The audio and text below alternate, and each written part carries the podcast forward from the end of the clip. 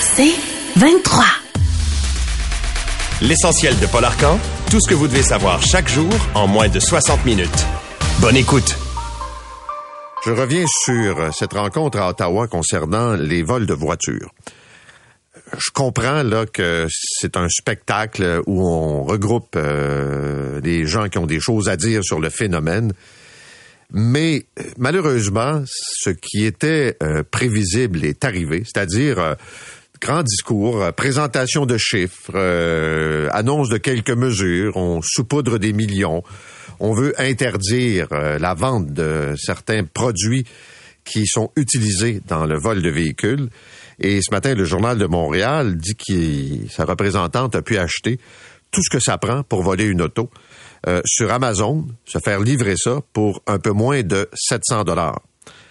Alors, et les policiers confirment que ce qu'elle a acheté, c'est à peu près ce qu'on retrouve dans le kit du voleur de voiture. Donc, on pense qu'en bannissant des sites de vente, ces appareils-là s'attaquent durement à l'industrie du vol de, de voitures. La réalité, c'est que le marché noir va exister et que si tu veux interdire ces appareils, ben, tu vas juste faire en sorte que ça va être un petit peu plus compliqué. Mais c'est pas vrai que ça va disparaître parce qu'ailleurs, on va en vendre. Puis les gens vont en acheter. Les voleurs vont en acheter. Fait que c'est un peu un show de boucan. Deuxièmement, les fameuses peines de prison plus sévères. Tu sais, OK, c'est à peu près temps d'ailleurs. Qu'est-ce qu'on fait avec les mineurs? Parce qu'ils sont utilisés. Non seulement pour des vols de voitures, les organisations criminelles aiment beaucoup faire affaire avec des moins de 18 ans parce que les sentences sont bien sûr moins importantes et ils vont purger peu de temps dans des centres euh, et surtout pour des vols de voitures. Là. Alors, et on parle de quoi comme sentence plus sévère? Parce que on est en train collectivement de payer pour euh, ces nombreux vols de véhicules.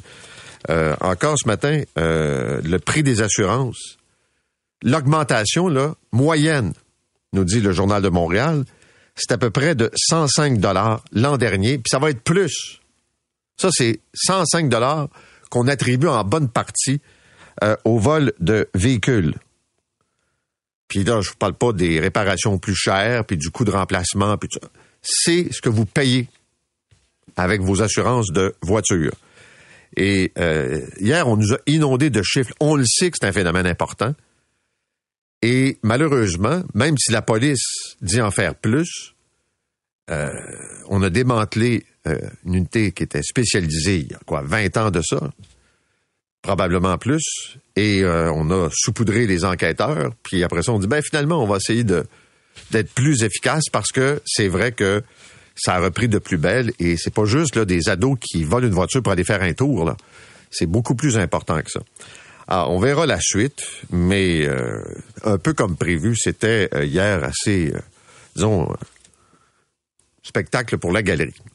Puisqu'on est dans les crimes ce matin, parlons de ces nombreux, nombreux sites qui, on pense que la plupart se trouvent dans des pays comme la Russie, mais il y en a ailleurs, là, et qui vous envoient des messages sur votre téléphone ou encore dans votre boîte de courriel. Ce matin, on nous parle d'un cas de l'autoroute 25 où ce serait un système supposément russe, mais on n'est pas certain à 100% qui génère tous ces messages, qui vous indiquent que, par exemple, vous avez euh, été, euh, vous êtes passé à tel endroit, euh, sur la 25 euh, vous devez payer, envoyer vos coordonnées, puis là, on vous menace. Il y a des excès de vitesse également qui sont euh, captés et on vous demande des informations. Tout ça, il y a deux, il y a deux options. C'est pour aller chercher de l'argent, puis aussi obtenir des infos, des données personnelles qu'on peut aller revendre comme ça sur différentes plateformes, ce qu'on appelle le dark web. Et il y a des organisations qui euh, vont acheter, il y a des individus qui vont acheter comme ça euh, les données en question. Et c'est toujours le même message. Euh, comment je vous dirais ça? Donnez jamais par texto, par courriel des informations personnelles. Répondez pas à ça. Puis débarrassez-vous du message. Hier, il y a un auditeur qui m'écrit. Puis il y a un échange avec quelqu'un qu'il ne connaît pas, qui lui est référé par une amie.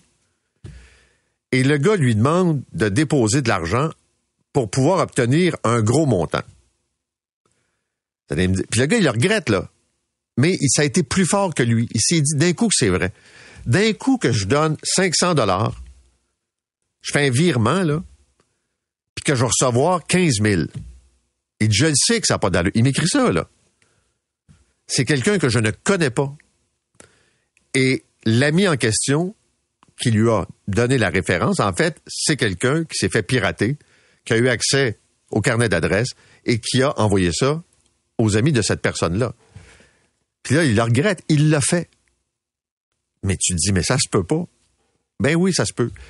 Et les gens veulent pas trop le dire quand euh, ça se produit, parce que des fois, c'est un peu gênant. Mais c'est actuellement, on vit dans une période là où on nous inonde de messages. J'en ai, je sais pas combien, tous les jours, euh, de Revenu Québec, supposément, euh, de, d'institutions bancaires, de Vidéotron, euh, nommer à peu près tout ce qui existe. Puis on tente de soit soutirer de l'argent ou encore des informations personnelles. Euh, je vous parle de Joe Biden qui a fait l'objet d'un rapport assez troublant sur sa personne. Et on va se le dire, Joe Biden a plus de 80 ans c'est quelqu'un qui a toujours eu, disons, euh, certains problèmes de mémoire. C'est un gaffeur. Et euh, ce rapport, donc, d'un avocat spécialisé, met en doute les capacités intellectuelles du président américain. Et c'est pas rien, là. Puis là, il donne une série d'exemples. Ce qui a amené Biden furieux à réagir hier. Mais dans les derniers jours, il y a eu un certain nombre d'événements. Il, parlait de François Mitterrand qui est mort il y a 30 ans, il parlait d'Helmut Kohl, l'ancien euh, chancelier allemand, il était un peu mêlé. Et on va se le dire franchement, là, et ça commence de plus en plus à être discuté ouvertement aux États-Unis. Nous avons deux principaux candidats pour la présidence. Un vieux monsieur qui est parfois confus et qui veut avoir un autre mandat, et un autre qui aussi a des problèmes parfois à savoir où il est exactement. Il se mélange un peu, et en plus de ça, il fait face à une panoplie d'accusations dans différents procès euh, qui peuvent se traduire par des condamnations. C'est le choix que les Américains ont entre deux vieux monsieur,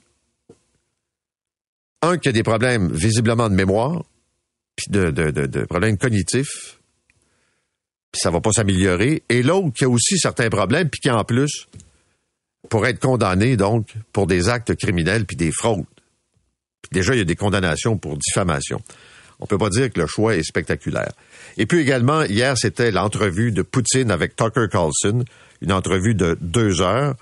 Euh, l'ancienne vedette de Fox, qui est un ami justement de Trump, a fait cette entrevue et dans le fond, c'était euh, une plateforme pour permettre à Poutine de parler directement aux Américains. Et qu'est-ce qu'il a dit aux Américains, en gros? C'est que les Russes aimeraient bien pouvoir négocier la fin de la guerre, dans la mesure où les Américains participent à cette entente et une entente qui ferait en sorte qu'une partie du territoire ukrainien passerait sous contrôle russe. C'est ça l'objectif. Poutine dit, ça appartient à la Russie. Et il reprend évidemment les expressions que la guerre, c'est aussi pour chasser les néo-nazis. Il revient au rôle de certains Ukrainiens pendant la Deuxième Guerre mondiale. Il envoie une flèche au Canada qui a accueilli, qui accueille encore un ex-membre des forces nazies qui a été honoré au Parlement. On se souvient de la controverse. On a même appris cette semaine qu'il avait été reçu en privé par M. Trudeau. Et essentiellement, il dit aux Américains, vous n'avez pas autre chose à faire que de financer l'Ukraine, d'envoyer des armes. Vous avez des problèmes à la frontière d'immigration, vous avez des problèmes économiques, vous avez une série d'enjeux. Pourquoi vous perdez votre temps à soutenir l'Ukraine? C'est en gros le message qu'il a livré hier. Parlons des cocktails de financement de la CAC. Alors, euh, la tradition s'est poursuivie hier quand on a appris que deux personnes qui ont eu la douleur de perdre leur fille dans un accident, un accident causé par l'alcool au volant, ont été invitées par une employée d'une députée de la CAC à faire un don euh, à la formation politique, donc à acheter un billet pour le cocktail. Ils sont deux 100 dollars le billet, ça fait 200 dollars pour aller voir la ministre Geneviève Guilbeault. Et quand je dis pour aller voir, là, c'est pas mal ça parce que l'entretien dure deux minutes. Et euh, Elisabeth Rivera, qui est la mère donc de cette jeune fille qui a perdu la vie, qui est un peu la présidente de ce mouvement à Montréal des mères qui euh, se battent contre euh, l'alcool au volant, qui veut ramener au lieu de 0.08 à 0.05 la limite pour ce qui est de la présence d'alcool dans le sang. Ben, ils se sont dit, si ça prend ça pour aller parler directement à la ministre des Transports, ben, on va le faire. Puis ils sont allés, puis ils sont sortis de là déçus et euh, parce que la rencontre a été de courte durée. Là, Mme Guilbeault se défend en disant Moi, je ne le savais pas, puis moi, je participe aux activités, puis je n'étais pas au courant. Puis là, la députée nous explique, euh, Mme Picard, députée de Vaudreuil-Soulanges, que ben c'est une employée de bureau qui a fait ça. Euh, puis je pensais pas, puis c'est une erreur de bonne foi. Non, non, non, non, non. Moi, j'achète pas ça, là. Ce n'est pas une erreur de bonne foi, là. Ça fait trop d'événements identiques qui se produisent avec la CAC ou et c'est pas le montant parce que de ramener ça au montant d'argent aux 100 pièces puis dire euh, moi je suis pas achetable pour 100 pièces, on comprend tout ça. Il en demeure pas moins que c'était une technique du parti. S'il y a autant de députés qui ont fait ça, c'est comme à l'époque on demandait 100 000 aux ministres libéraux. C'était une politique. C'était pas un ministre qui dit je veux vous ramasser 100 000. Non, non, c'était une commande. Et j'ai bien de la misère à croire qu'on n'est pas face à une commande en disant aux députés, promettez des accès, promettez des rencontres, sollicitez les maires de vos comtés, puis n'importe qui qui a intérêt à pouvoir approcher un ou une ministre, faites-le payer. J'espère que la CAQ va rembourser l'argent qui a été versé euh, au parti par ces deux personnes-là. Et je rappelle, c'est pas le montant qui est important. Là, je sais, M. Legault dit fini le financement populaire c'est un peu extrême parce qu'il y a des gens qui veulent donner pour vrai à un parti politique, puis pour construire un parti politique, il y a des gens qui le font par croyance, sincèrement, par ça. Puis il y en a qui sont des magouilleux, puis qui veulent assez d'influencer. Mais en tout cas, faire disparaître le financement populaire, pas certain que c'est nécessairement la mesure la plus efficace. Mais cette espèce d'attitude vous voulez parler à Geneviève Guilbeault? Un vaut de 100 piastres? On va vous donner deux minutes avec la ministre. Et la ministre dit, ben non, mais moi, je suis pas au courant, c'est sûr. Mais, les apparences. Je pourrais vous donner plein d'exemples comme ça, d'apparences, qui me rappellent sans cesse les conclusions de la commission Charbonneau. Quand vous regardez les différents rapports de l'inspectrice générale, des magouilleux, il y en a encore il y a des appels d'offres qui sont patentés. Fait que c'est pas vrai que la corruption, ça disparaît au lendemain d'une commission d'enquête. Ça prend une pause, puis on trouve des méthodes plus tard pour euh, raffiner un peu euh, les approches. Bon, c'est vraiment euh, une partie de bras de fer entre la mairesse de Montréal, Valérie Plante, et le gouvernement Legault sur le français. Et on sait que Mme Plante a dit à De Gazette que l'augmentation des frais de scolarité à l'université McGill, à l'université Concordia, la baisse souhaitée du nombre d'étudiants étrangers, c'est une attaque directe contre Montréal de la part du gouvernement.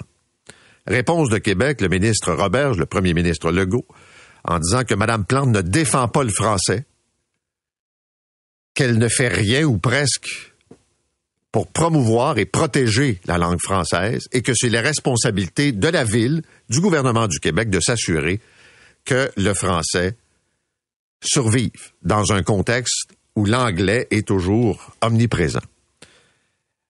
Est-ce que le français est menacé? Évidemment. Est-ce que le français sera toujours menacé? Bien sûr. Est-ce qu'on doit prendre des mesures pour protéger le français? C'est clair. Est-ce que la mairesse de Montréal nous donne l'impression que c'est pas une priorité pour elle? Je pense que oui. Et il y a eu une série d'événements ou de déclarations qui font que pour elle, Montréal, oui, le français, là, puis elle créer un espace francophone, quelque part dans le quartier latin ou ailleurs. Mais on le sait, Montréal, c'est plus qu'une ville francophone. Il y a une communauté allophone, anglophone. C'est différent de ce qu'on retrouve ailleurs. Et ce caractère-là, et je pense important. Puis je vais vous donner un exemple bien simple. Quand on a tous ces étudiants étrangers qui viennent, que ce soit à McGill ou encore à l'Université de Montréal, moi je trouve ça important. Pourquoi? Parce que, évidemment, la plupart vont repartir dans leur pays ou province d'origine, mais ça permet de tisser des liens. Et le monde est petit. Et je comprends à la fois la volonté de la mairesse de Montréal de protéger ses institutions. Montréal ne gagne absolument rien en affaiblissant McGill puis Concordia. Et, c'est pour la réputation de Montréal puis la renommée. Puis je vous le dis, là, on envoie un drôle de message à l'étranger en disant on n'est pas certain qu'on va avoir beaucoup d'étudiants. Puis entre ce que Québec veut, dit, puis comment c'est reçu et perçu, souvent c'est deux affaires. Mais là, c'est clair qu'on a vraiment ce litige entre la mairesse de Montréal et euh, le premier ministre Legault. Rapidement, dans les autres euh, nouvelles euh, ce matin, on a plus de détails, bien sûr, sur la perte d'emploi chez Bell. 4800 postes, 45 de ces 103 stations de radio qui sont vendues, 7 au Québec. C'est Arsenal Média qui ramasse le lot au Québec, des stations comme Saint-Hyacinthe, Drummondville. Euh, Saint-Jean-sur-Richelieu. Donc, euh, c'est quand même majeur comme transaction. La ministre du Patrimoine a dit, c'est que Bell veut sauver euh, ses profits. On s'entend, là, Bell ne perd pas d'argent. Bell en fait moins, comme l'ensemble des médias. Et ce matin, c'est dans le Globe and Mail où on dit, dans le fond, c'est pour protéger le dividende aux actionnaires.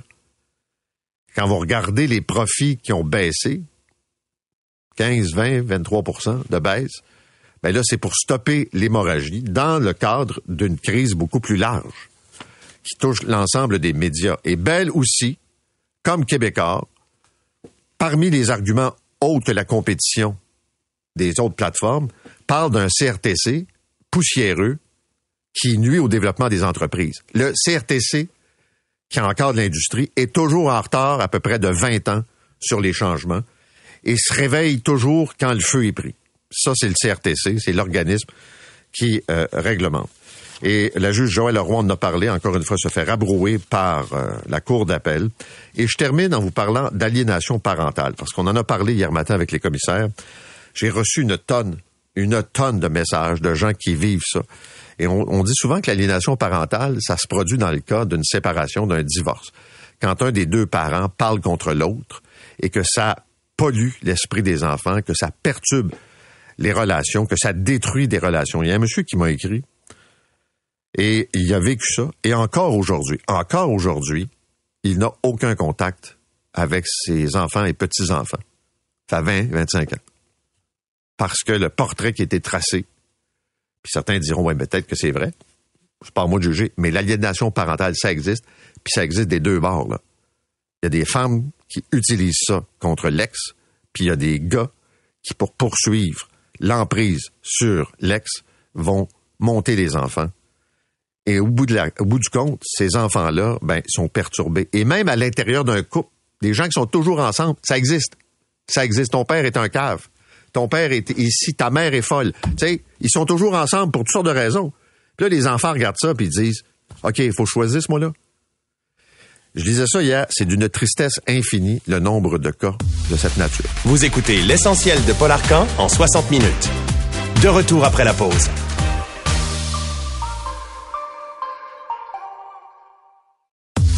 L'essentiel de Paul Arcan. Alors, tout un débat sur un cocktail de financement de la coalition Avenir Québec. On a entendu le témoignage hier d'Elisabeth Rivera c'est la mère de Jessica. Jessica a perdu la vie dans un accident à cause d'un chauffeur, à cause donc de l'alcool au volant. Et elle s'est retrouvée avec son conjoint à payer 100 dollars pour assister à un cocktail euh, pour rencontrer la ministre Geneviève Guilbeault. Il faut savoir, il faut dire que Mme Rivera et son conjoint militent depuis des années maintenant pour faire abaisser le taux d'alcool permis dans le sang quand quelqu'un conduit à 0.08, donc ramener ça à 0.05. Elle est avec nous ce matin. Madame Rivera, bonjour. Bonjour, M. Arcan. Euh, D'abord, je veux bien comprendre un peu comment tout ça est arrivé. Comment vous êtes arrivé, vous et votre mari, à verser 100 dollars pour un cocktail de financement de la CAC? je voulais juste vous dire qu'Antoine est ici avec moi. Avec moi. Alors, au mois de juin, on cherchait quelqu'un pour parrainer notre pétition. Alors, Antoine est allé rencontrer la députée Madeleine Picard pour savoir si elle voulait parrainer cette pétition. Euh, alors, juin, juillet, août, euh, il a appelé, il est allé la voir avec tous les documents parce qu'il a fait plein de recherches. Et euh, on n'avait pas de réponse, alors on a compris qu'elle ne voulait pas parrainer cette, cette pétition. Au mois d'octobre, quelqu'un du bureau de Madame Picard a communiqué avec mon mari pour lui dire qu'il y avait un cocktail de financement et qu'on aurait la chance de rencontrer la ministre Guilbeault et on en a deux minutes chaque pour parler avec elle. Moyennant l'achat d'un billet de 100 dollars. C'est ça, parce que pour aller au cocktail, il fallait payer les 100 dollars, c'est sûr. OK. Est-ce que, parce que vous êtes la présidente là, euh, du CA des maires contre l'alcool au volant pour Montréal, est-ce que vous avez, dans le passé, pour faire avancer votre dossier, euh, demandé des rendez-vous avec la ministre Guilbeault? Euh, non. on avait fait une lettre ouverte et le but aussi de rencontrer euh, Marilyn Picard, c'était pour euh, pour lui demander si elle pouvait euh, parrainer la pétition et en même temps si on pouvait avoir euh, une opportunité de communiquer avec euh, la ministre. Si j'ai bien compris, Madame Picard a perdu un fils et un beau-fils aussi dans un accident. C'est bien ça. OK. Donc, pour vous, vous avez compris que la façon la plus rapide, la plus efficace d'avoir accès à Madame Guilbeault, c'était de payer à deux, là, 200 dollars et d'aller au cocktail de financement. Oui. Avez-vous contribué déjà à des caisses de partis politiques? Avez-vous déjà acheté d'autres billets pour des cocktails en disant je vais pouvoir avoir un moment avec un élu? Jamais. Pourquoi vous l'avez fait cette fois-là? Parce que cette fois-ci, euh, euh, honnêtement, moi, j'étais, j'étais mal à l'aise. Euh, moi, je me disais, payer pour rencontrer une ministre, ça, ça n'a pas de sens. Euh, mais euh, mon mari m'a convaincu, il m'a dit écoute Elisabeth, euh, on est vraiment, on veut vraiment faire avancer notre cause, c'est ça le plus important. honnêtement, ce que j'ai dit hier en, commission parlementaire, c'était pas mon but de créer une bombe. Et on est dans une polémique. Et puis, euh, c'était pas mon but. Moi, j'ai juste dit ce qu'on a vécu. Et honnêtement, euh, je veux même pas qu'on me rembourse. Euh, si s'ils veulent euh, faire un don à un organisme de bienfaisance, ça ça m'arrange. Euh, mais mon but, c'était pas ça. Je veux ramener tout le monde à pourquoi on avait été en commission parlementaire c'est pour les sanctions administratives à 0.05. C'est ça le plus important pour moi maintenant. Ça, je comprends. Mais parlez-moi de cette rencontre qui a duré deux minutes avec la ministre. Qu'est-ce qu'elle vous a dit? Qu'est-ce que vous lui avez dit? Mais ça a été très rapide. Deux minutes, en deux minutes, euh, il y avait beaucoup de gens qui attendaient pour parler avec elle aussi. Euh, moi, je lui ai demandé parce que le, le cocktail, euh, c'était, je crois, le lendemain ou deux jours après euh, qu'elle avait annoncé que euh, son gouvernement n'allait pas changer les sanctions administratives à 0.05. Alors nous, ce qu'on veut, c'est qu'on veut, c'est veut savoir pourquoi. On aimerait avoir une réponse claire et c'est ça qu'on a demandé. c'est qu'elle nous a dit que c'était pas pour le moment et c'était pas quelque chose que son, gouvernement envisageait dans, dans son court terme. Est-ce que vous lui avez remis des documents, je ne sais pas, de la pétition ou d'autres documents là pour soutenir euh, votre argumentaire? Non, non. À ma connaissance, euh, on pensait que c'était Mme Picard qui avait, parce que c'est elle qui a, qui a, communiqué avec mon mari euh, plus tôt. Et puis, euh, non, on ne lui a pas remis. Ce jour-là, on n'a pas remis de documents. OK. Donc, vous regrettez finalement d'avoir participé à ce, cet événement? Mais vous avez, honnêtement, pour avoir quatre minutes, euh, c'est par principe. Moi, je pense que c'est un manque de jugement plutôt euh, de la personne qui nous a invités. Euh, moi, j'espérais que qu'on nous dise euh, d'accord, euh, on a, c'est pas le moment maintenant, venez me voir une autre fois. Euh, moi, si j'étais ministre, j'aurais fait ça. Mais comme je l'ai dit maintenant, ça c'est pas important. je pensais pas que ça allait avoir l'effet d'une bombe. Moi, c'est que le plus important, c'est parler des sanctions administratives à point Ça, je comprends. Puis je vais vous en parler dans, dans quelques instants. Certains prétendent que c'est le Parti libéral du Québec qui vous a utilisé, vous et votre mari, pour faire exploser cette bombe. Euh, Non, j'ai, euh, on m'a posé la question et honnêtement, euh, on n'a pas parlé de ça avant parce que je, je trouvais ça désolant, mais je ne pensais pas que c'était aussi important, comme je l'ai dit. Quand, quand j'ai parlé, je ne pensais pas que j'allais avoir l'effet d'une bombe. Euh, non, j'ai dit ce qu'on a vécu et en aucun moment, euh, moi, j'ai je demande un remboursement. C'est ça. Et la chose aussi, M. Arcan, ce qui me dérange, c'est que je veux pas euh, partout on est on est vu comme des victimes. Ça me dérange un peu. Ça vous dérange un peu? Oui, un peu beaucoup. Parce que, honnêtement, comme j'ai dit, mon but, c'était pas de, créer cette bombe. Euh, moi, honnêtement, j'aimerais mieux qu'on parle de notre bataille. OK, ben on va en parler de votre bataille. Vous militez, vous avez perdu votre fille dans un accident. C'est un chauffeur qui conduisait, donc intoxiqué par l'alcool. Et depuis ce temps, vous menez cette bataille. Le, le point 05, c'est dans l'ensemble, sauf erreur, des provinces canadiennes. Il y a que le Québec encore qui n'a pas changé? Il y a le Québec et Yukon comme territoire. OK. Est-ce que vous arrivez à comprendre pourquoi il y a cette réticence ici à rendre ça plus sévère? Je ne comprends pas, honnêtement. Euh, nous, on a été invités cette semaine en commission parlementaire euh, par euh, M. Deragi. Euh, tout le monde parlait du projet de loi 48 sur la sécurité routière. Et tous les organismes qui, qui ont été présents, ils sont, ils étaient d'accord à qu'on baisse que les sanctions administratives à 0.05. Là, je ne comprends pas. Il y a tous les faits. Euh, il y a des statistiques. Ça a été prouvé que les, provinces qui ont opté pour ça, euh, ça a sauvé des vies.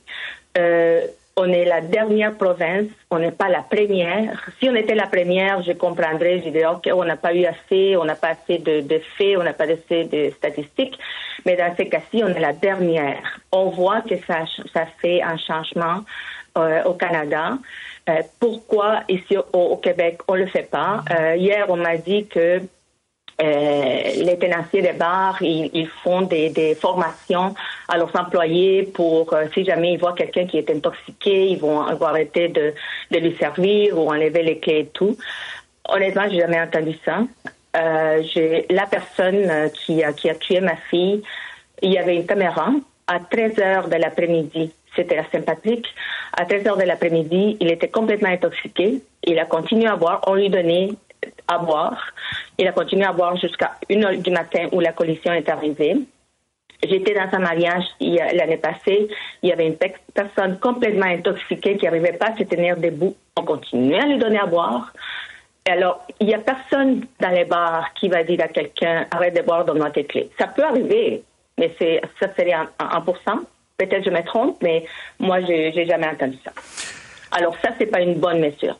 Comment vous allez faire pour que votre dossier soit entendu? Vous êtes ici ce matin, là, vous avez une mauvaise expérience avec un, un, cocktail de financement. Allez-vous aller voir d'autres députés? Là, vous avez fait avec M. Daragi. Allez-vous euh, demander une rencontre avec la ministre formellement pour présenter votre dossier? Comment vous allez pousser ça?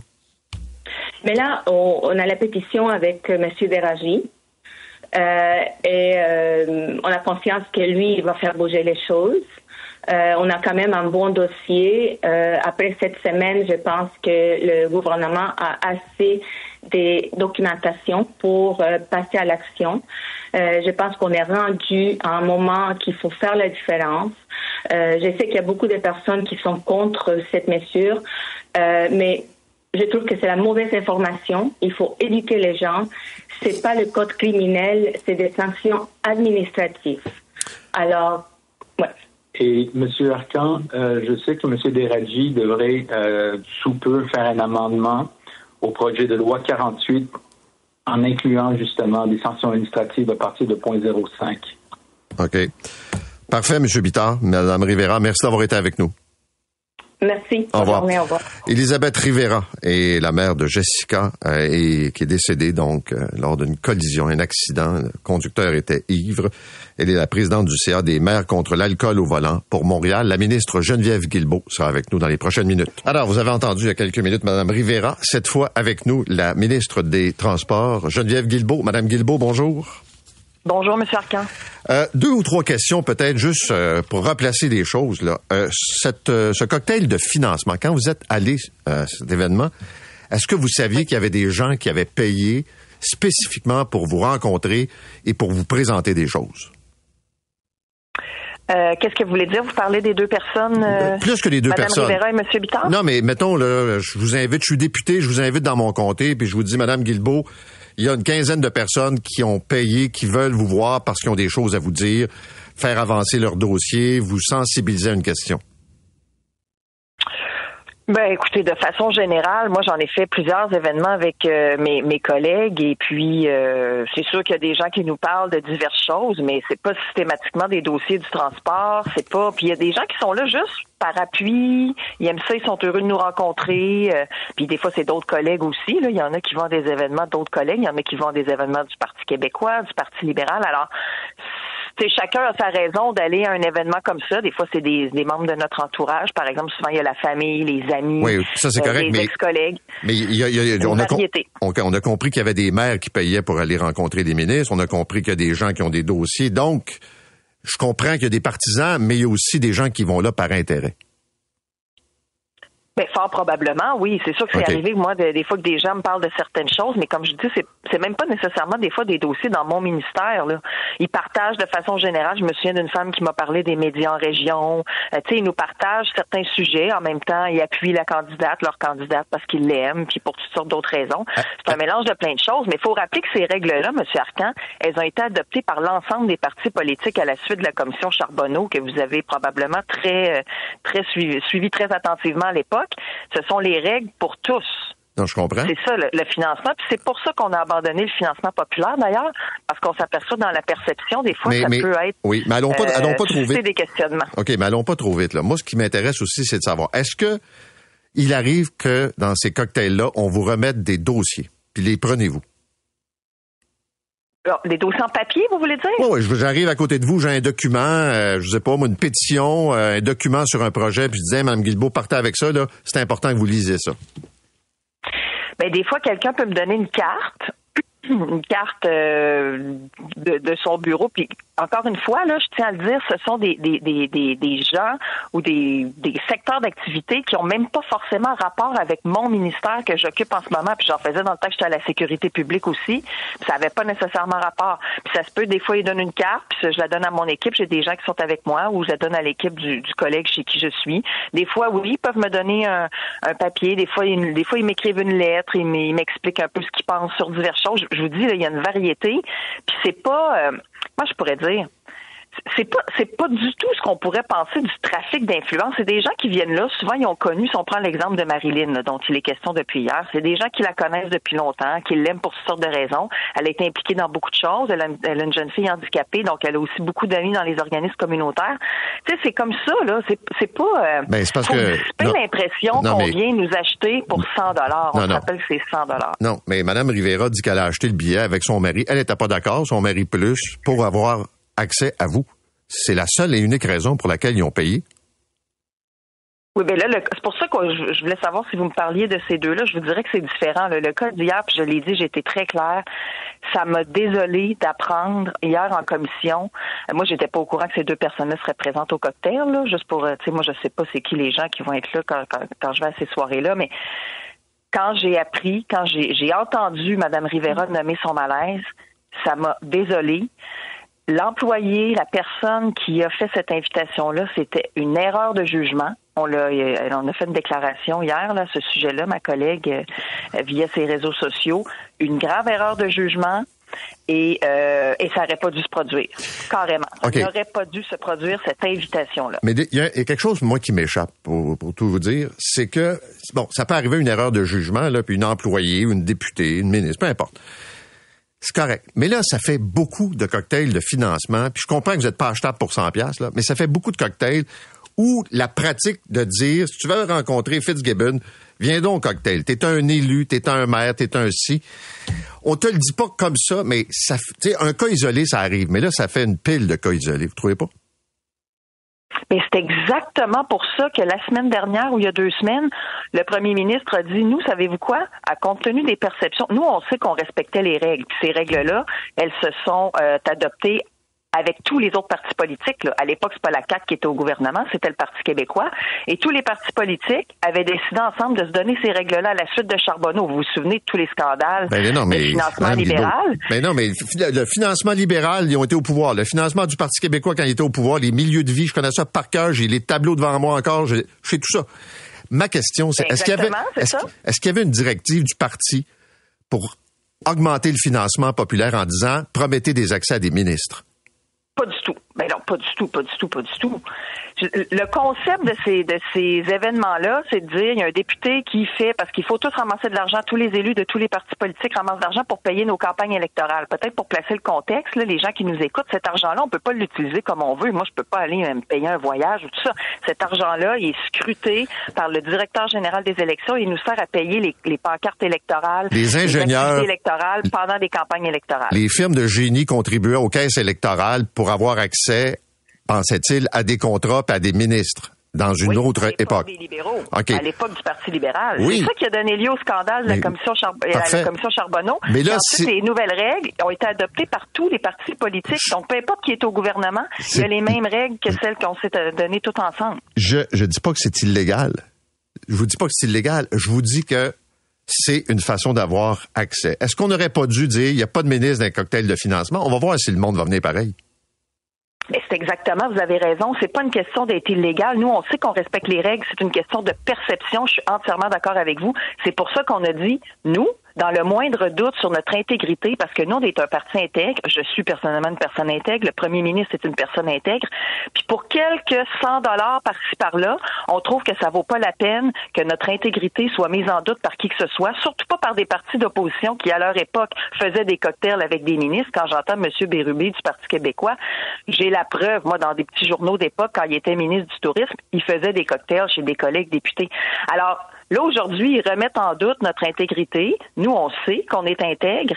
Et dans ce doute-là qu'on essaie de mettre sur nous, on dit, savez-vous quoi, on va renoncer à cet argent-là. On a mis fin à ça. On n'accepte plus de dons. Si aujourd'hui, quelqu'un va aller faire un don à la Coalition Avenir Québec, c'est même pas possible sur le site Internet du directeur général des élections parce que pour nous, c'est trop précieux, c'est trop important que tout le monde sache qu'au Québec, on ne doit pas payer pour accéder à un élu de la CAC. On est des gens payés par les fonds publics, payés pour être utiles et accessibles aux gens. Et c'est ça qu'on fait tous les jours indépendamment du financement. Puis rendu à la campagne électorale, on s'arrangera, puis on se trouvera d'autres moyens, mais on n'aura plus de financement populaire. Dans un... éviter toutes ces situations-là. OK. Dans une année, vous en faisiez combien de cocktails de financement? Ça dépend euh, des années, mais j'ai vu un article la semaine dernière qui disait une quinzaine. J'en ai fait une quinzaine euh, l'année dernière et euh, j'en ai fait aussi parce que des fois il y en a qui disent c'est parce qu'elle est au transport, ils s'en vont lui donner et a été des contrats, mais j'en faisais l'année d'avant aussi puis j'étais à la sécurité publique. Puis honnêtement là, c'est pas un grand donneur d'ouvrage, la, la sécurité publique. Donc, c'est pour ça que je vous dis que ça n'a pas nécessairement de rapport. Il y a des gens qui viennent simplement pour nous soutenir parce qu'ils apprécient notre travail, ils sont heureux, ils sont fiers, ils sont contents, ils veulent prendre des photos avec nous, ils nous, ils nous racontent des choses et d'autres, ce qui, ce qui les préoccupe, ce qui les occupe dans leur vie. Puis souvent, c'est simplement ça. Ils le font parce qu'ils soutiennent un homme ou une femme à qui ils tiennent pour toutes sortes de raisons personnelles ou professionnelles. Puis là, ben en plus, ils ont la chance de rencontrer un autre, un ou une autre collègue, dépendant qui est l'invité des fois, il y a des cocktails où il y a pas de ministre aussi. Non, ça, je comprends, mais euh, des gens qui donnent par conviction, je suis d'accord, il y en a. Mais euh, je me souviens, puis vous allez me dire c'est un autre contexte, mais quand même, des ingénieurs qui disaient, je donne aux libéraux. Je sais pas si ça va être payant, mais si je donne pas, je sais que l'autre à côté va donner, fait que je suis aussi bien moi aussi de donner. Puis les ministres libéraux disaient, ben au transport, on peut pas de passe droit, il y avait pas de ci, il y avait pas de ça. La ville de Montréal, c'est une autre affaire. Ce que je veux dire, c'est que le problème, c'est qu'il y en a qui pensent qu'ils vont vous influencer parce qu'ils payent. Ben c'est ça. Le système que vous décrivez, c'était le système libéral. Puis rappelez-vous, à l'époque, on pouvait donner beaucoup plus que 100 dollars. Donc c'est sûr que quand un système organisé avec une firme d'ingénieurs, ou même s'ils se présentent pas au cocktail de financement, on s'arrange pour que chaque personne dans cette firme-là comprenne bien qu'il doit faire son don ben pour que les contrats de cette firme-là continuent. Mais je suis d'accord avec vous. Mais pourquoi il y a tant de maires qui donnent à la, CAQ? Dites-moi pourquoi il y a tant d'élus régionaux qui donnent à la CAQ? Ils sont pas obligés, ils peuvent vous rencontrer comme maire, comme préfet? Exactement. Mais pourquoi ils donnent? Ils sont, vous le nommez encore mieux que moi. C'est quoi? C'est tous des caquistes? Mais là, il faudrait leur poser la question. Écoutez, nous, on peut pas interdire aux gens de faire un don, là. Moi, je vais dans une soirée, s'il y a un maire qui vient me parler, savez-vous combien d'élus je rencontre, moi, dans la vie? combien d'élus je rencontre à tous les jours, dans des rencontres, dans des visites, dans des annonces? Ça n'a aucun rapport avec le financement. S'ils choisissent en plus de venir dans un financement parce qu'ils aiment bien leur député puis ils veulent l'aider, les règles sont comme ça, mais c'est pour toutes ces questions-là très, très pertinentes que vous soulevez ce matin de perception qu'on a mis fin, nous, à ça. Les autres partis politiques ont décidé de continuer le financement populaire parce qu'ils tiennent à cet argent-là. C'est leur choix. Nous, là, on trouve ça beaucoup plus important de maintenir notre intégrité, l'apparence de notre intégrité, parce qu'on sait qu'on est intègre sur le fond des choses. On renonce à cet argent-là volontairement pour éviter tout ce que vous êtes en train de décrire. Oui, mais euh, vous me permettrez de douter que tous les maires élus, conseillers municipaux, préfets qui donnent sont des caquistes. Ils pensent que, je ne dis pas qu'ils ont raison, ils pensent qu'ils vont pouvoir influencer ou avoir un accès. Enfin, moi, j'ai la conscience tranquille, outre l'histoire d'hier. Puis là, je fais la différence. Hein. L'histoire d'hier, je l'ai bien dit, là. Grosse erreur de jugement dans cette affaire-là. Cet employé-là est rencontré aujourd'hui. On va faire ce qui s'impose et, euh, et on va donner les suites appropriées à cette affaire-là. Parce que moi, je suis parfaitement d'accord avec tous ceux qui disent que ça n'a aucun sens de faire des approches comme ça. Tu sais, il y a le jugement, il y a le gros bon sens aussi, là. Alors, euh, ça, on, on va s'en occuper. Mais de toute façon, il n'y en a plus de cocktail de financement, il n'y en a plus de financement, il n'y en a plus d'invitation, il n'y a plus rien de ça qui se déroule depuis euh, une semaine. Une question en finissant. Euh, pourquoi vous tenez Mordicus au point 08 et pourquoi vous voulez pas ramener ça à point 05? C'était quand même l'enjeu de la discussion. Oui, puis d'ailleurs, c'est dommage parce que à cause de toute cette affaire-là, on a beaucoup plus parlé du financement que de leur cause à eux qui mènent très courageusement. Et, euh, et ben écoutez, sur le point 08, point 05, ce que j'ai dit hier, ça c'est important, puis peut-être qu'on s'est méconnu au Québec, mais on a par ailleurs un des systèmes d'encadrement de l'alcool au volant les plus sévères et les plus forts au Canada, puis comparé à d'autres juridictions, quand on regarde par exemple les, les sanctions qui sont imposées pour les kilomètres obligatoires, un an ou deux ans la première condamnation, puis la deuxième, tu l'as à vie. Ton, tu sais, les kilomètres là, qui est dans la voiture, là, tu dois souffler avant de pouvoir partir ta voiture. Les saisies de véhicules aussi, lors d'alcool au volant, les tolérances zéro pour les nouveaux conducteurs, pour les jeunes conducteurs, pour les conducteurs de camions, pour les conducteurs de taxis, de minibus. Mais ça ne dit pas pourquoi vous ne voulez pas ramener à 0.05 mais c'est qu'on a déjà un ensemble de mesures très, très fortes pour contrôler l'alcool au volant. Le point 05, je l'ai déjà dit, il faut jamais dire jamais. Actuellement, ça fait pas partie des mesures qui sont dans mon plan d'action pour la sécurité routière, donc qui sont pas dans mon projet de loi, parce qu'il faut dire, on est en train d'étudier mon projet de loi sur la sécurité routière cette semaine, un engagement que j'avais pris et, euh, et, donc que je, que je suis en train de, de réaliser. On est en train de l'étudier cette semaine en commission parlementaire. Mais on est déjà très sévère. L'alcool au volant, c'est grave. C'est un fléau qui est grave. C'est pour ça qu'on est déjà très sévère au Québec.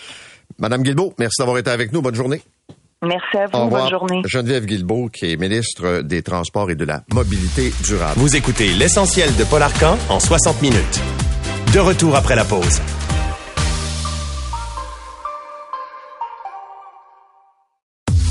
L'essentiel de Paul Arcan.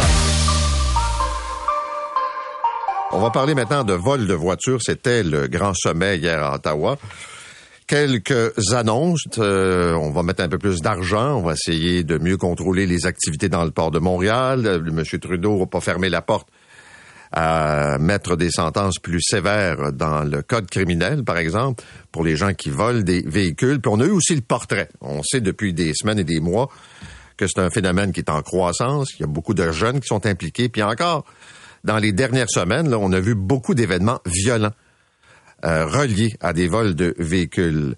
James euh, Pexao est inspecteur du service des enquêtes criminelles au SPVM. Monsieur Pexao, bonjour. Bonjour, Monsieur Arquin. Euh, D'abord, quand vous regardez ce qui s'est dit au sommet, là, y a-t-il une mesure, d'après vous, là, qui va être efficace, qui va donner des résultats? Je comprends, vous allez me dire l'ensemble des mesures, là, mais est-ce qu'on a vraiment les outils pour faire la job?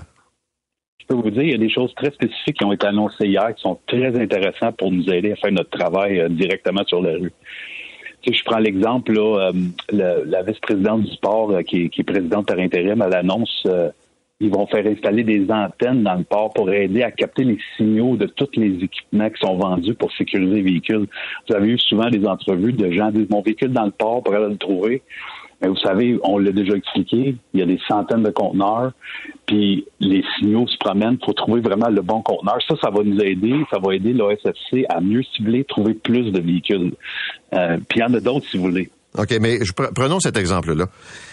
Si j'installe des antennes, puis que je trouve que le véhicule volé est dans un conteneur, la police va-tu y aller? C'est vous, la GRC, les agents des services frontaliers? Qui va aller fouiller dans le conteneur? Ben, ça peut être ça peut être les deux. Vous savez, premièrement, le, service de l'ASFC, eux autres sont responsables de tout ce qui est euh, les lois de douane, puis qu'est-ce qui se passe dans les conteneurs? Eux ont le pouvoir d'ouvrir un conteneur pour le vérifier.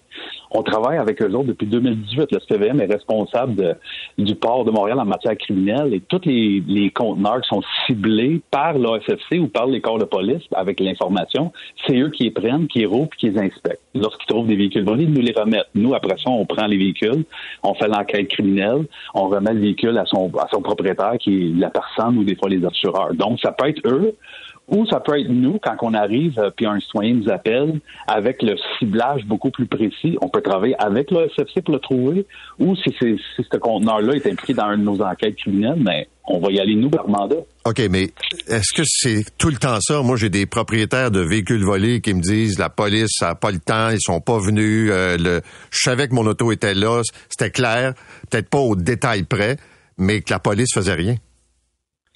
Ben, l'autre problème, vous savez, on n'a pas juste des, appels pour les vols de véhicules. On a des appels de toutes sortes. Fait on est obligé de prioriser notre travail. Uh-huh. Malheureusement, puis je trouve ça plate pour le citoyen parce que je sais que c'est important. Puis je travaille le dossier depuis longtemps. Puis on trouve toutes les solutions possibles. Mais, mais quand as un appel de meurtre, quand as un appel de décharge d'armes à feu, puis as un appel de vol de véhicule, ça ne veut pas dire que je ne le ferai pas, le vol de véhicule. Mais je dois protéger la vie avant les biens. Donc, c'est pour ça qu'on est là, puis chaque jour, ça dépend des appels qui rentrent. Mais je vous garantis, puis je trouve ça plate des fois, il y a des situations, puis on vous a déjà expliqué, M. Desmarais, je pense que vous avez déjà expliqué la différence entre les, les AirTags qui sont beaucoup moins précis, puis nos capacités de faire les choses, mais on veut toutes les faire. C'est juste qu'on doit prioriser notre travail. Ce qui, ce qui m'étonne, c'est pas dans votre cours, mais c'est qu'on annonce qu'on va installer des antennes, donc une technologie qui existe, puis qu'on l'a pas fait avant. Ouais comme je vous dis, on est content que ça va être fait là. mais entre vous et moi, là, ça fait quand même un bout qu'on parle de l'augmentation des vols de voitures. Vous-même, vous le savez que ça augmente. Puis que, tu sais, puis là, tu dis, coudon, le port de Montréal, ils viennent d'allumer, Ben, moi, je suis content que ça va être fait, monsieur. Ça va nous aider, nous, à aider nos citoyens. Le fait que beaucoup de jeunes, donc de moins de 20 ans, là, sont impliqués dans les vols de véhicules. On sait tous pourquoi, là, parce que, un, quand ils font attraper, les sentences, évidemment, c'est des sentences pour mineurs, c'est pas grand-chose. Pensez-vous que ça va donner des résultats si je rends le code criminel plus sévère pour les adultes et change rien pour les plus jeunes? Vous savez, on le voit beaucoup. à tous les semaines, nos patrouilleurs arrêtent des voleurs de véhicules. La mairesse vous a donné les chiffres. on parle de 50% des arrestations, c'est des jeunes. Rappelons-nous, là, c'est 14, 15, 16, 17 ans, jusqu'à 22, 23. sais, ces jeunes-là, ils se promènent, ils volent des choses, ils font de l'argent. Ils n'ont pas la connaissance. C'est des, des, jeunes, ils n'ont pas d'expérience de vie. Puis on le voit là, comment à quel point qu'ils il, se posent de la police, puis tout ce que vous voyez. Quand ils se font pogner, puis quand ils se retrouvent en dedans après ça, puis que les jeunes sont en, centre jeunesse, puis ils sont travaillés, là, là, ils réalisent. Est-ce que les peines plus fortes vont aider? Oui, parce qu'ils vont se parler. Oui, parce que ces jeunes-là vont dire, oh, là, là, j'ai pas plus de temps, ça va nous aider, c'est clair, c'est certain. Mais ça, c'est, ça, c'est. Mais un, un jeune de 16 ans, ça changera pas grand-chose. Ben oui, si le code criminel est augmenté, il va falloir qu'il travaille aussi sur la loi des jeunes contrevenants. S'il augmente la peine aux criminels, mais il va falloir qu'il s'assure que la loi des jeunes contrevenants aussi, ça va être augmenté. Il faut, c'est ça que j'allais vous dire, il faut que les deux euh, se fassent en même temps, là. Si on ben, veut. Absolument. OK. Dites-moi, juste une parenthèse. On parle des jeunes qui sont impliqués dans des réseaux, là, ou sont recrutés par des réseaux de vol de voitures. Est-ce que vous voyez beaucoup de mineurs être associés à des organisations criminelles, mais pour d'autres types de crimes? Ben c'est clair. Là, on parle de vol de véhicules, mais on a des jeunes aussi qui font du trafic de stupéfiants. Tout, tout, on ne se cachera pas le crime organisé, puis les jeunes, c'est l'argent, c'est la pas du gain. toutes les façons de faire des gains d'argent, ils vont être dedans. La fraude, là, c'est les vols de véhicules. On a eu longtemps, puis ça existe encore, le proxénétisme c'est pour faire beaucoup d'argent. Là, les vols de véhicules, c'est le fun parce que c'est ben, facile pour l'instant. Ils, ils, volent des véhicules, ils ont de l'équipement pour le faire. Et c'est très payant parce que là, les organisations criminelles payent beaucoup d'argent pour ces véhicules-là. Ils utilisent des jeunes qui n'ont pas de dossier, qui n'ont pas de connaissance de c'est qui qui fait la commande en haut aussi. Quand j'arrête le jeune puis je l'interroge, il ne sait pas. Lui, il a reçu une commande sur Snapchat, c'est marqué voler des véhicules, comme moi ça, on paye ça cash. Ils savent où aller le porter, puis ils se font donner de l'argent, puis ils s'en vont, là. Dites-moi, euh, le fait qu'on veut interdire la vente de certains produits qu'on retrouve en ligne là, sur des sites comme Amazon, pour euh, je vois dans le journal de Montréal, pour euh, moins de 500 dollars, je peux m'équiper avec euh, des, appareils pour voler des, véhicules. Bon, si j'interdis la vente, OK, mais il y a un marché noir, ces appareils-là vont pas disparaître. Ben, c'est sûr que ça va être plus difficile de les trouver. Je peux vous dire très honnêtement, M. Arcan, dans toutes nos perquisitions, je le vois, j'ai lu, je lis tous les comptes rendus. Les perquisitions de stupéfiants, on trouve l'équipement de vol de véhicule. Les perquisitions d'homicide, on trouve l'équipement de vol de véhicule. Les perquisitions de violence armée, on trouve l'équipement de vol de véhicule. Donc, tout ce qu'ils peuvent mettre en place pour, pour rendre ça plus difficile pour l'avoir, tant mieux. Puis nous, quand on le saisit, on les accuse de la possession de ça. C'est quand même, ça a pris du temps, hein, on va se le dire, là, parce que euh, c'est des mesures, de, de savoir que du matériel est en vente sur Amazon qui permet de voler des, voitures, puis qu'on laisse ça faire. C'est toujours ça, moi, qui me dépasse. Combien de temps ça prend, pas à la police, à, aux politiciens de se réveiller puis de dire, puis parce que je, paye plus cher d'assurance, vous payez plus cher d'assurance à cause des vols de voitures, puis pendant ce temps-là, ils se tournent les pouces. Je comprends ce que vous dites, je comprends. Mais moi, je vous le dis, au nom du STVM, on est très content de toutes ces mesures-là qu'on a entendues hier. Ça va nous aider à tous les jours de protéger les biens des citoyens dans le, dans le domaine du voie de véhicule. Puis là, il y a les fabricants aussi qui vont devoir faire un bout de chemin. Là. Ils n'ont pas, comme on dit, fait de mise à jour récente euh, des dispositifs de sécurité sur les voitures. Ah, ça aussi, ça va aider. Avant que ça soit mis en place, on s'entend, les ingénieurs, faut qu'ils travaillent, il faut qu'ils regardent comment ils volent. Ça, c'est sûr. Puis tant mieux, ça va nous aider à, lutter plus tard parce que on n'a pas commencé aujourd'hui à travailler le vol des véhicules.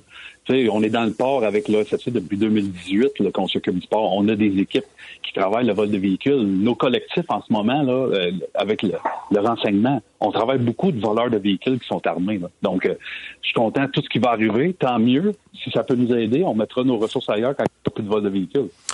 Merci d'avoir été avec nous. Bonne journée. Au plaisir. Au revoir, James euh, Pexao, qui est inspecteur du service des enquêtes criminelles au SPVM. Vous écoutez l'essentiel de Paul Arcan en 60 minutes. Bonne écoute. Maintenant, euh, la presse nous euh, fait un tableau ce matin d'une tentative, en fait deux tentatives au pluriel, d'arnaque des gens qui tentent d'aller soit vous chercher de l'argent dans vos poches, ou encore d'avoir des informations personnelles. On pense ici à ces textos qui sont envoyés euh, à des usagers et ça concerne le fameux pont de péage de l'autoroute 25. Alors, c'est un paiement que vous n'avez pas fait, il y a différentes arnaques, puis j'en reçois à la tonne. On sent qu'il y en a de plus en plus. Steve Waterhouse est avec nous, l'expert en cybersécurité. Steve, bonjour. Bon matin, Paul. Bon, est-ce qu'on on a raison de penser que ça vient des Russes?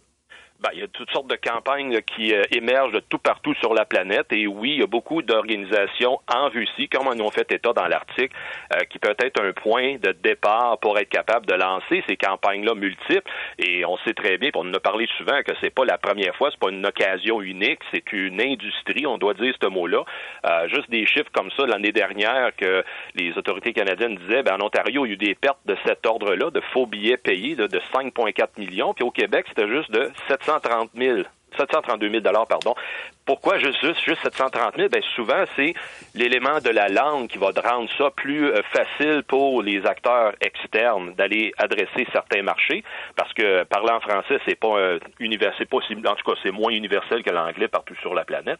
Puis de cette manière-là, ben, les criminels, eux autres, ils vont capitaliser là-dessus. Puis là, ben, c'est le sujet de, de la 25 alors que j'ai devant moi des campagnes comme entre autres là en 2017 que c'était envers la, la ville de Montréal. Puis euh, il y en a toujours un sujet qui va euh. Mais ça veut dire que ces criminels sont quand même bien informés sur la réalité québécoise ou montréalaise, parce que les, infos qui sont envoyées par texto. Euh, si tu es en périphérie de Moscou, il faut que tu apprennes à connaître la A25 puis être capable de bâtir un message qui se tient. Oui, mais je, je vais faire une, une, petite, une, petite, distinction ici, Paul, parce que c'est peut-être pas nécessairement des, des, des, russophones qui sont derrière ces campagnes-là, mais bien des criminels ici, opérant des plateformes qui sont hébergées en Russie. Pourquoi? Ben parce que c'est plus facile euh, pour eux de pas se faire pogner, parce que l'enquête policière va démontrer, OK, on suit la trace, et comme l'article de, la presse le mentionne, ah, voici, c'est hébergé chez un fournisseur russe, et on peut pas rien faire parce que la police nous permet pas d'échanger d'informations. Fait que ça, c'est souvent le cas qu'il y a des campagnes de, de spam, excuse-moi, mais de, de pourrier qui vont émerger, qui vont être très ciblés comme ici notre marché à nous, mais les acteurs sont vraiment locaux alors qu'ils utilisent des ressources internationales. est-ce qu'il y en a vraiment plus? Moi, j'ai l'impression que j'en reçois plus par euh, texto, par courriel, euh, au nom de la, euh, je sais pas moi, de la Banque Royale, au nom de Vidéotron, de firmes qui vendent des systèmes de sécurité. C'est, c'est au quotidien qu'on reçoit ça. Absolument. Et il y, a, plusieurs raisons pour expliquer ça. Parce que, un, on se fait forcer d'aller faire nos transactions électroniques de plus en plus. Les gens ont adopté socialement de travailler sur des plateformes mobiles. Et la plateforme mobile, ça fait en sorte que le message, là, il est plus, il est plus difficile à distinguer si c'est un vrai d'un faux parce qu'on a moins de surface d'information. Quand je, hier, j'en ai reçu justement un courriel comme ça, me disant que j'avais un courrier ou bien j'avais pas payé euh, ma redevance pour Amazon Prime. Ben, sur le courrier, sur le téléphone, ça avait de l'air vrai, ça avait l'air authentique, parce qu'encore une fois, quand je l'ai regardé sur mon portable, ben là, je voyais l'entête en disant c'est un compte de courriel que lui avait été piraté là plusieurs années. Fait que tout de suite, j'ai été capable de l'éliminer. Mais si j'avais juste été capable de l'observer sur la plateforme mobile, je me serais fait avoir. Fait que c'est ça qui est l'enjeu qui envoie de plus en plus ça via texto, via courriel, que les gens regardent ça sur la plateforme mobile et euh, vu qu'on est encore une fois très, très, très anxieux de, répondre à nos informations, puis les gens en majorité ne s'informent que sur des plateformes euh, électroniques euh, et non pas vers les médias traditionnels, ben c'est là qu'ils ont encore une fois un gage de succès, puisque les gens consomment cette information-là. Merci beaucoup, Steve. Bonne journée. Bonne journée. Steve Waterhouse, qui est expert en cybersécurité. C'est 23.